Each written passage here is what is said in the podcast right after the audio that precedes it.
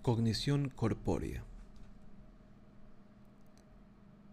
Pensamos en conceptos abstractos como el tiempo y el espacio en términos de metáforas físicas. A su vez, las sensaciones físicas pueden influir en nuestros pensamientos y creencias. Los hallazgos sobre cognición corpórea tienen interesantes implicaciones en el arte de la persuasión. Los participantes en un estudio que realizaron las pruebas en una sala cálida afirmaron sentirse socialmente más cerca del responsable del experimento.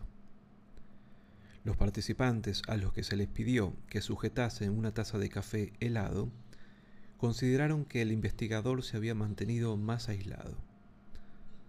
Sujetar un portapapeles pesado lleva a los participantes a valorar más una moneda extranjera.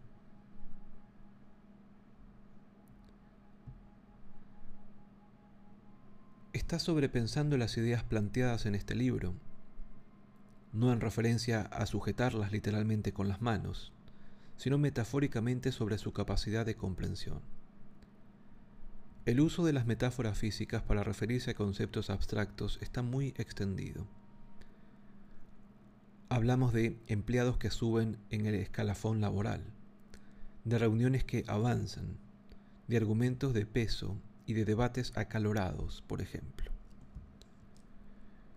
La teoría de la cognición corpórea sostiene que lo hacemos porque nuestros pensamientos están arraigados en lo físico, y especialmente en el cuerpo.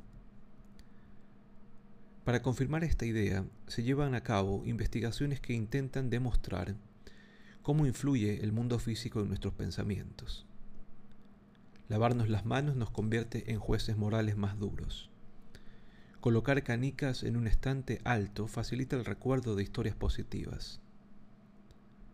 Y puede ocurrir también al contrario, que nuestros pensamientos influyan en nuestra percepción. A unos estudiantes a los que se les comunicó que un libro era vital para su currículum, les pareció que era más pesado que a los que se les había dicho que ese mismo libro era irrelevante.